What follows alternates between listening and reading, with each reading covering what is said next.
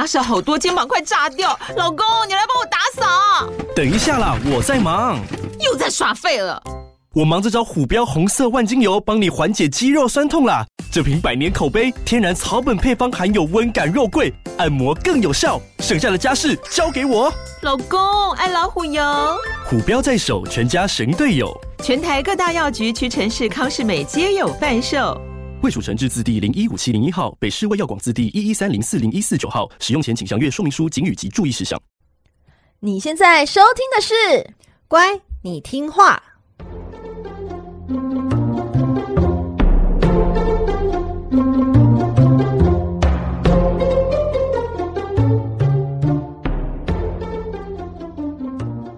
每集介绍一幅名画加一则故事，从故事的关键找出欣赏艺术的线索。只要听懂故事，就能看懂名画。现在跟着我们一起乖乖听话，舒服了，Picky。大家好，我是葵花子。嗨，我是佩锦。欢迎收听《乖，你听话》。嘿，hey, 小乖乖们，你们好吗？每集介绍一则故事及一幅名画，希望你听懂故事就能够看懂名画。哎，我们节目进行到第五集了，其实最近有小乖乖开始私讯联络我们嘞。真的假的？我哎，我没有注意到，哎，是不是问我们几岁，有没有男朋友，为什么那么漂亮等等的？哎，哎没呢，好像没有人想要知道我们的私事。啊，没没有吗？那不然他们要问什么？因为我们觉得我们小乖乖们都还蛮文艺的，他是在问我们说，哦，我们那个节目的封面照啊，就是我跟你不是盯着一幅画吗？然后他们，啊，他们想要知道那一幅画是什么，竟然 care 的是我们两个的身影后面的那一幅画吗？对，好没意义的问题。对啊，应该。我都穿短裙了，我的封面照都穿短裙了，竟然还比不上那一幅名画。是哎、欸，但我觉得这幅名画很值得被注意、欸。哎，哎，其实这幅画是你选的，对不对？哦、对，是没错。佩锦，你我们为什么要选这幅画？因为它除了是一个世界知名的画之外，就是这也是我们两个就是这次录这种希腊神话的这个主题，我们就是在做拜码头的动作。拜码头，对，哎，不好意思，你有发现它是牛头，对不对？对，它是牛头，对对对。但我说拜码头，是因为我们讲的是希腊神话嘛。那希腊神话中最大的 BOSS 是谁？宙斯啊！哎，那他就在那一幅画里面。嗯、我们就先跟这个希腊神话的之呃的神，跟他先拜码头，宙斯。可是画里面只有牛跟女生呢。哎。我跟你说，宙斯呢，大家就一定都知道，就是会你知道变得千呃变得非常多的形象啊，然后呢纠缠着美女，嗯，所以呢，我们就是先那一头牛就是宙斯。啊，所以我们今天这一集的节目终于要来回应听众私讯的问题，对，然后宙斯看着我们的。我们也是美女哦，对，我们也是美女，这没有什么好讨论。硬要讲这个，对，没有想到。对啦，反正我们就是我们我选那幅画，就是因为那头牛是宙斯。嗯，对。好，所以我们接下来要帮大家介绍，就是那一幅画的故事，以及宙斯在希腊神话中的地位，还有他的形象。其实，宙斯他是希腊神话中掌管宇宙，然后统领众神，非常至高无上的天神。但是他其实不是一出生就是众神之王的，而是经过一个非常漫长的天界大战，才取得最终胜利，成为众神之王。小乖乖们，你们还记得我们第一集节目中介绍维纳斯的诞生时，曾经讲过希腊神话的起源故事吗？在古希腊神话中哦，其实世界是起源于一片的混沌和空无的，什么都没有。那后来经过很长的时间，终于出现了最原始的大地之母，就是盖亚，以及第一代的天空之神，叫做乌拉诺斯。那这两位呢，天空和大地之后生下了非常多的泰坦巨人神，其中他们最小的儿子叫做克罗诺斯，因为他不满爸爸就是第一代的天空神乌拉诺斯的一些行为，所以决定反抗爸爸。哦，就是那个把他爸爸的那个小鸡鸡割掉那个嘛？对对对，他把他爸爸小鸡鸡割掉之后，他成为了第二代的天神。可是呢，很不幸的是，这个好像一个一种诅咒会遗传一样，就是成为第二代天神的克洛诺斯，最后又被自己生下的小儿子，也就是宙斯所推翻。那宙斯就率领他的兄弟姐妹们来集体来对抗第二代天神克洛诺斯那一辈的泰坦神。而成为大部分人大部分的人耳熟能详的希腊天神。我们一般好像听到希腊神话，就以为说那个宙斯他是一开始就是当王的，嗯、但他其实不是，他是他其实在神话的系统中是算是第三代了，所以他也是杀掉爸爸当王。他然后爸爸他他他的爸爸也杀掉爸爸当王，就是以下克上这样子的家族轮回，在他们的族谱中是持续的。哇，对啊，所以他是第三代，他是第三代了。嗯，然后推翻父亲克罗诺斯之后啊，就是宙斯就和他的两个哥哥波塞顿还有黑帝斯三个人一起来抽签分配宇宙的统治权。他是最小的，诶，他是最小的哦，但是他是最勇敢，来带头对抗父亲哦。那跟他父亲一样，他父亲也是最小的，对，所以就是很多的重复和遗传，哦啊、就是一个家族的诅咒这样。那波塞顿他就抽中了大海，他成为了海神，统管海洋。嗯、那黑帝斯他抽中了地底世界，他成为冥王，来管统治那些亡灵们。那宙斯呢？不管他有没有作弊，anyway，反正他就是抽中了掌管天界，而成为最高的天统治者。他是天空之神，他也是雨神，他又可以掌管可怕的雷电。所以在很多的形象中，其实看到宙斯是手拿雷电，对不对？在很多迪士尼动画啊，或者是一些画作也会，画作也是。那当他心情好的时候呢，希腊的天空就会一片阳光明媚。可是当他流泪的时候呢，希腊就会下雨。它可以驱散那些乌云，然后让天空出现彩虹。哦，那我们最近台湾应该很希望他下心情不好。对，台湾好缺水。对呀、啊，我们赶快触怒他。没错，当他聚集乌云的时候，就可以让天空闪电雷鸣。嗯，所有的神全部的力量加总起来都比不上他。于是他就率领跟他同阵营的神，连同他自己在内，总共十二位非常地位崇高的众神。就居住在奥林帕斯山上，所以又称奥林帕斯神。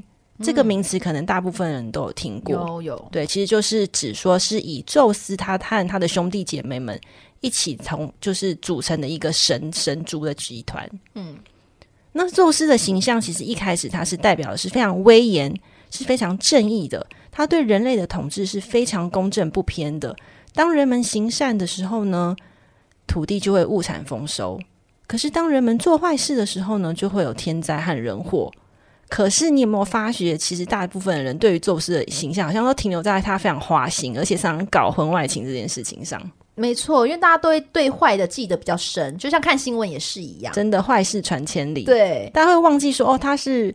他很像，嗯、呃，他他是正义的，他是正义的一方，但是大家好像没有人太 care 这件事情。对啊，都会想要知道宙斯又在搞东搞西什么了。其实没错，因为在史诗还有歌谣流传中，我们常常看到宙斯，他就是一个形象，就是不断的爱上漂亮的女神，还有凡间的女子，并且呢，生下很多位孩子的这样子的故事。嗯、然后在这样的基础上，我们又可以看到他的正牌的老婆，就是天后赫拉。不断的在惩罚那些跟宙斯搞婚外情的女子，对啊，但是有些女的是被迫的啊，对，她也不管，反正呢，被嫉妒蒙上双眼的天后，就是无论如何不能处罚老公，就是先找那些女生下。恐怖哦，大老婆的抓奸，对，很恐怖哎、欸。嗯那宙斯他为了要掩饰婚外情，他就无所不用其极，然后一次又一次的施展各式各样的诡计。他甚至可以化身成不同的生物，就像佩锦你一开始说的。哦，他那呃，我们那幅画是牛，像是一般比如说正常版的，像是化身成凡间的男人，嗯、还有各种动物，这些都很算还还算正常哦。还有怎么？还有什么吗？他甚至会变成女人，然后和他心仪的对象来搞女同性恋。哦还有最离奇的是，他曾经也变成一阵黄金雨，然后下在他喜欢的女士身上，然后让她怀孕。欸、他，他，他很有想象力耶，他很有想象力，无所不用其极。哇！如果空间钻不进去，就变成雨，或是一阵雾进去。那它可以变成最小的，像是蚯蚓之类的。那进去之后要？哎哎哎，OK，我只是好奇，就是它可不可以变成小东西啦？应该也是可以吧。嗯，那雨都变过了，对呀、啊。好好好，那今天我们就来跟小乖乖们聊聊这个宙斯滥情史中有一位非常名留青史，而且深深影响欧洲文化的美丽公主，她就叫做欧罗巴。欧罗巴，欧罗巴，欧罗巴。好，大家记得这个名字。欧罗巴，欧罗巴。嗯。欧罗巴是腓尼基王国的公主。这个腓尼基王国大概就是落在今天的黎巴嫩和叙利亚那一个区域。那一天就是春日的早上的清晨，那欧罗巴就被奇怪的梦给吵醒。在这个梦中呢，他梦到了两个女人为了他而争执。哈，女人哦，女人为他争执。哦，其中一个女人叫做亚洲，她说他生了欧罗巴，因此呢，欧罗巴是归他所有。但是另外一个没有名字的女人，她说宙斯会把欧罗巴送给她。哈，很奇怪的梦。你说她在梦里面被争夺，被争夺，被两个女人争夺。嗯。然后他的梦好短，但是好奇怪，欸，奇怪。嗯，他被怪梦吵醒之后就睡不着，那也不想要再睡了，于是就召集她的闺蜜们、姐妹们，大家一起到海边那一片就是繁花盛开的草原上去游玩。哎，欸，他也没有想解决，就没有想去解梦，没有要解梦，不会，我做梦就直接打开手机。对呀，啊，现在就解什么周公解梦啊，周公解梦，就来查一下，对，被被人家争夺这种啊，他没有哎，欸，看我最近会不会中大乐透还是怎么样，赶快去买一张。对啊，掉牙齿。什么意思？都要都要查一下，要查一下。他，他少做这一步，他不 care。对，OK。然后呢，这个时候宙斯原本是在天庭上，就是在那个奥林帕斯山上，就是悠然自得来瞭望这个美丽的人间。那他头一撇，哎，突然看到欧罗巴，他在草地上采集那个美丽的花朵。那同行呢，也是有很多女生啊，就是跟她同年的贵族少女们，每一个都长得美若天仙。可是呢，欧罗巴在这一群女生中，就是特别的美丽动人。那你也知道，大猪哥，大猪哥宙斯，宙斯，哎，他看到欧罗巴那迷人的身影。他就疯狂爱上了欧罗巴。他眼睛真的有那么好吗？从天上看到地上的人，还可以看到就婀娜婀娜多姿，还看看到他五官。我觉得他就是有专门锁定美女的雷达哦。就先远远看，就哎，这不错，对，就直接就出动。对，OK。那有些故事说，这是其实爱神和丘比特在背后搞的鬼，就是丘比特故意在宙斯的、哦、那个金箭吗？对，拿金箭那个小天使，他故意在宙斯的心上射了一箭，然后让他爱上欧罗巴。那不管怎么样呢，反正宙斯此刻就是疯狂的爱上了这位美女。他呢就想说，哎，那我要怎么去钓她呢？他就先把自己变身成一只公牛。到底是什么样的想象力？对哦，可能在草原中牛出现很正常，可能是这样。因为你说他在花园呐、啊，他不可，他如果他在海边的草原上，海边的草原就一个草原。对哦，对，如果他出现，他其实马也可以，马也可以，他就变成公牛，公牛就会让人家觉得性欲很强。哦，蛮牛这种感觉哦，了解了解。那那头公牛呢？不是一般的公牛，是非常非常漂亮的公牛。那那个少女们啊，就看到这头美丽呢又温顺的牛，就纷纷围了过来。我觉得我现在少女们对于美丽的温和的牛不会，就拿来拍照而已，不会靠近它。对，他想要摸摸它吧。哦、那那一只牛呢，就刻意的在欧罗巴的脚边就这样蹲了下来。那那欧罗巴呢，就看那个公牛看起来好温顺，然后那个宽阔的背，那个肌肉这样子，好像很美败。于是他就这样笑着就跨上了牛背。哈，他就跨上牛，想要骑一下它。说 这好不合理哦，怎么什么意思啊？你说看到那个很像中，就是他中了魔，很像很想要骑那只公牛，就是想要。多跟他有点接触，然后就骑上了他的牛背。嗯、可是没想到那时候说时那时快，那头牛就突然跳了起来，哦、然后全速的冲向大海。所以他本来只是想试乘一下，就殊不知就被带走了。一船，哎、那头牛就像有轻功一样，在海面上就这样奔跑了起来。那欧罗巴非常害怕，就紧紧的抓住牛角，就是用尽全身的力气去攀住那一只牛。可是他也不是傻瓜，他知道普通的牛怎么可能会有这样子在水上轻功飘这样子的能力呢？于是他就恳求那头牛说：“哎呀，你一定是个某位的神明，或是你一定有一种神力，但你可怜可怜我吧，我一个小少女的，你不要把我带到一个我不知道的地方啊！”他很害怕。嗯，那那头牛呢，就开始说人话了。他说什么？他说：“哎呀，欧罗巴，别害怕，我就是众神之王宙斯啊！我这么做全都是因为爱上了你。”哎，我跟你讲，这句话呢，绝对是你知道，就是男人最大的谎言之一。我这么做就是为了爱上你，我那么做就是爱你啊！这种 大家不要相信。所以小乖乖们，男人的嘴就是骗人的鬼。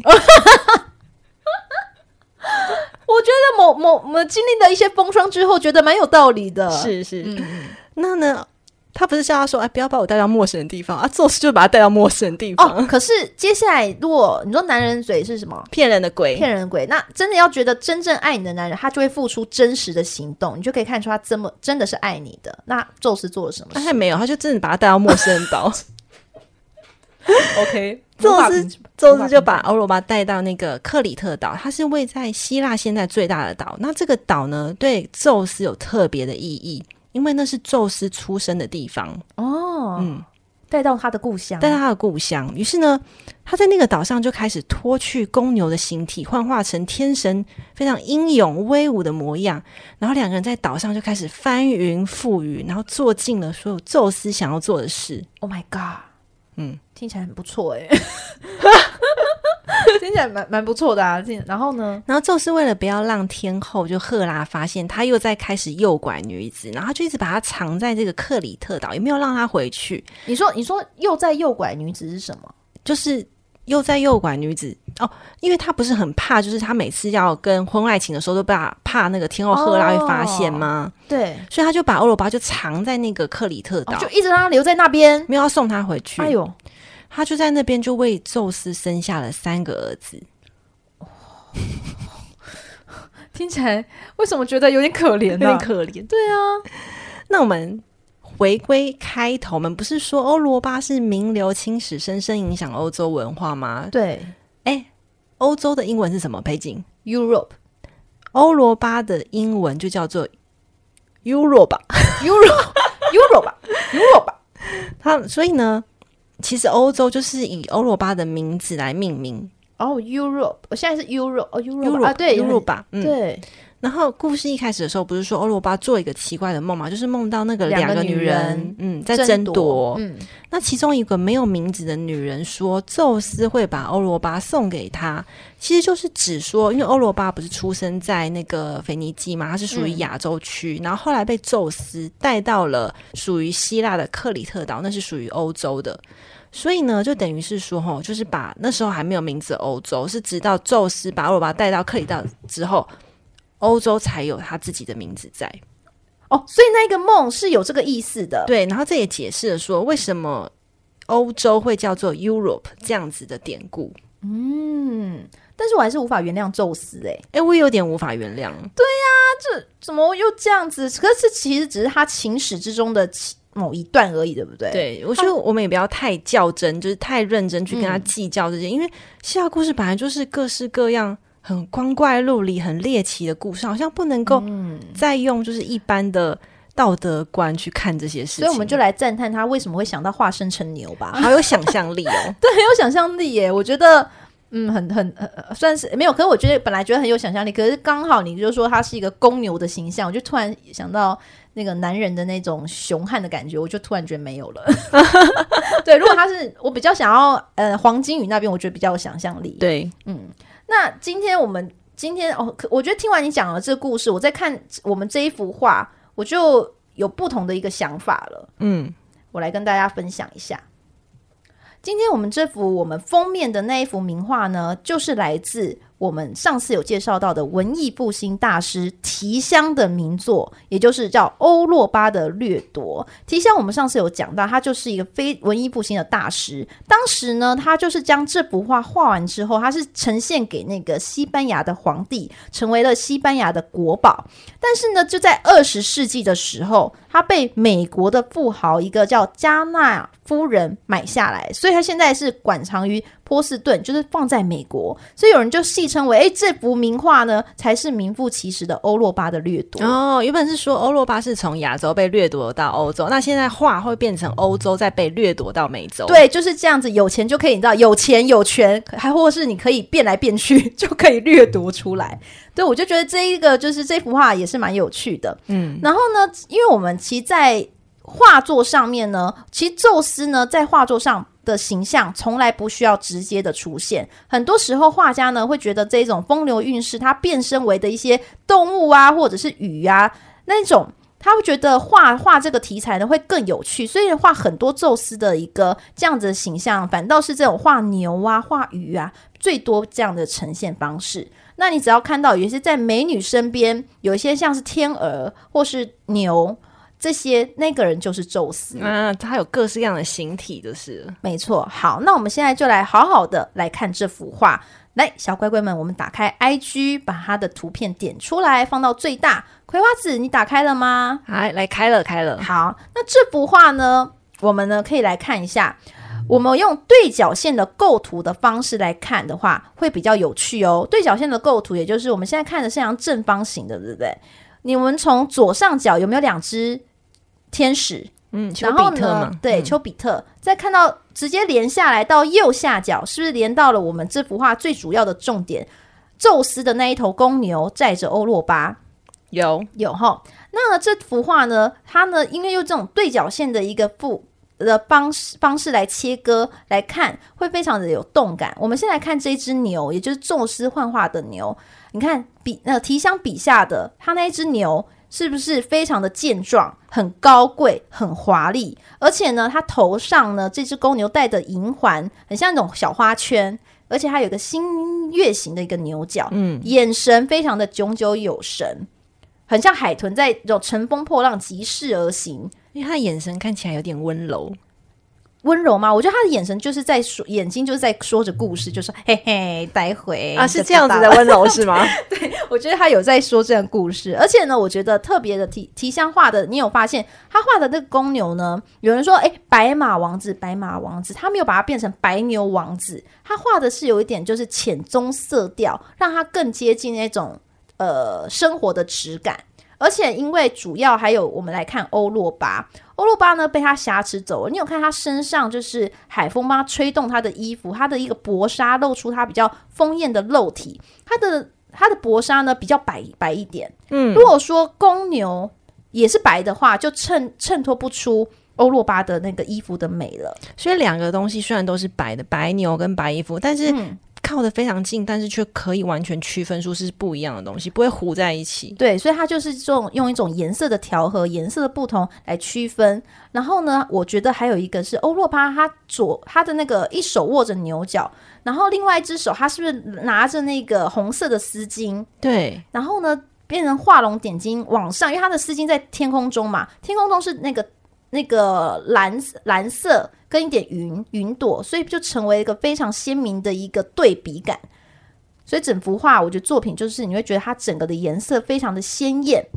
然后呢，我们再看到左上角呢，有没有看到两个我们刚刚说的小爱神？嗯，那刚刚故事中讲到，他可能有一个说法是，他是射了金箭，宙斯才爱上了这个欧洛巴。所以呢，提香呢也是受到这样子的一个神话故事的一个呃影响，他也画了。诶，不止画一个，他画了三个。两个的话呢，我觉得他是因为他往上是一种视角的平衡，因为小爱神丘比特就是小小一只。如果他只画一只的话，他的视角呢，因为公牛是不是比较长？如果他的爱神只有一只的话，视视线的话就会比较不平衡。所以他是因为平衡的原则呢，把它就画了两只在上面，一只在下面。可是有人就问说，奇怪，丘比特不是只有一个吗？嗯。葵花子，你知道为什么吗？就是其实丘比特这个形象，大家以为只有一个，但其实不是哦。在其实，在希腊后期的神话中，那个丘比特他不是美神维纳斯战神马尔斯的儿子吗？对，但他们其实生了很多儿子。嗯。那丘比特是长子，他是专门在代表性欲和爱情。那其他的孩子也都是以这一种长翅膀的形象出现。可是呢，有些儿子代表的是暗恋呐、啊，有些是代表渴望或向往，然后有些人是负责婚礼的。所以呢，他们生下来的儿子们虽然都是跟爱情有相关，但是又在细分出各式各样的东西。所以丘比特呃，只是这一群孩子中的大儿子。嗯，但其实这样子的形象在希腊神话中是不是只有一位的？哦，所以我觉得提香可能也是也是知道这个原因，所以他画了三只，而且让他整个的画面感呢比较动态，比较丰富。那我觉得我自己在看这幅画的时候，其实我特别特别喜欢它放在左左算左边的中间那边，你有没有看到？其实有一群远方的，就是欧洛巴的姐妹们，嗯，他们在远方的岸上正在呼喊着他。我不知道什么我自己看的时候，虽然呢重点当然是欧若巴跟公牛，但是呢我还是被这个视线就会平移到岸边中的她的姐妹，我被她深深吸引，因为我觉得她的动态，即使她画那么小，但是动态的感觉还是呈现的出来。我觉得就是提香大师的一个特别特别厉害之处。所以我觉得那个欧若巴哈攀在牛上那个形象，可能是真的是呼应到刚刚那个岸上姐妹，嗯、可能听到她的呼喊声，然后一直想要下下牛背，然后又又怕说掉到海里，所以才会呈现出这种。很慌乱的肢体动作，嗯、对不对？对，因为其实很很多有名的画家都有画那个欧洛巴掠夺这一个故事的场景。那画的时候呢，其实有人就是画的是他是正襟危坐的，抓好牛角的。那有些是慌乱的，可是提香画的时候，他是有点侧坐，可能是那一瞬间，就是故事中那一瞬间，他往前冲的那一瞬间，所以他的。虽然肢体动作不是那么的好看，但是你可以看到说他当时那个故事的整幅画就是在动态的那种感觉，就有一种他很慌乱，对，就这种骑虎骑牛难下的感觉。对，而且他这一个他特别没有把欧若巴的脸画的很明显，嗯，对，他这边就是把宙斯 画的那只牛的眼神反倒非常非常的炯炯有神，画的非常的清楚。嗯，真的。嗯、所以这这一幅呢，我就觉得，诶。第一个是提香大师嘛，第二个他是真的是我觉得非常非常适合我们放在封面的图片。我每次在读这些希腊神话故事的时候，尤其是读到宙斯，我就会想说：吼，很奇怪，他明明就是一个在神界中应该是最神圣、最有威信的神，可是为什么会有这么多诱拐女子、搞外遇的荒唐行径？佩金，你有想过这个问题吗？我在想说，也许就是因为他就是众王之神，所以他才有可能有这个权利做这件事情。如果是那种你知道无名之辈，怎么可能有这个权利呢？你说他理应就是后宫很多，对，比照我们现在的社会也是有权有势的人，当然就可以玩女人。这样讲是，我觉得我会不会被？可是我觉得莫名的合理耶，就是有钱有势，然后他现在又有神力，当然，而且他也就掌管天天界，人家也撼动不了他。他当然的唯一的玩乐就是这个啊！可是为什么又要再塑造出一个他常常会被妻子，就是天后赫拉给妻管严，然后抓外遇这样子的形象，好像会有损他很尊严的地位？你是说他应该要大男人主义，就不要管吗？我觉得好像在塑造的时候，好像应该要这样子比较合理，对不对？我在想，不知道为什么，因为这样子有被妻管严这个形象，反倒宙斯更贴近人。就比较更有人性，更有人性。然后我们看的时候就觉得啊，对了，对了，对了。然后他才会有一些，你知道，衍生出我觉得可能会很多剧情的转折，所以他才要大费周章去幻化，幻化成一些有的没的，把他带去什么岛之类的。如果没有的话，他就直接带到天庭坐一坐就好了。也是 对，所以也许这是就是让故事更丰富的吧。有些学者他后来有去解释说，为什么宙斯常常会跟女生发生婚外情，然后这么多的滥情史这样的故事。其实说哈，宙斯崇拜这样子的信仰，当他流传到新的城镇的时候，他常常会跟那个城镇原有的主神合而为一。嗯，那那个主神原本的主神他本来就有老婆了，可是现在主神换成宙斯了，所以很多歌谣、故事流传的传说等等等。为了要合理化啊，主神换人这件事情，嗯，就会把他原本的老婆再转嫁给宙斯，就会用各式各样的神话故事，就是编造的、啊、离奇的、啊、等等等，然后去解释说为什么这个原本的女生是嫁给那个男生，后来变成跟宙斯结合这样子的离奇故事。嗯，然后就像你刚刚说的，加因为加入了这个天后赫拉她的家庭纠纷等等等。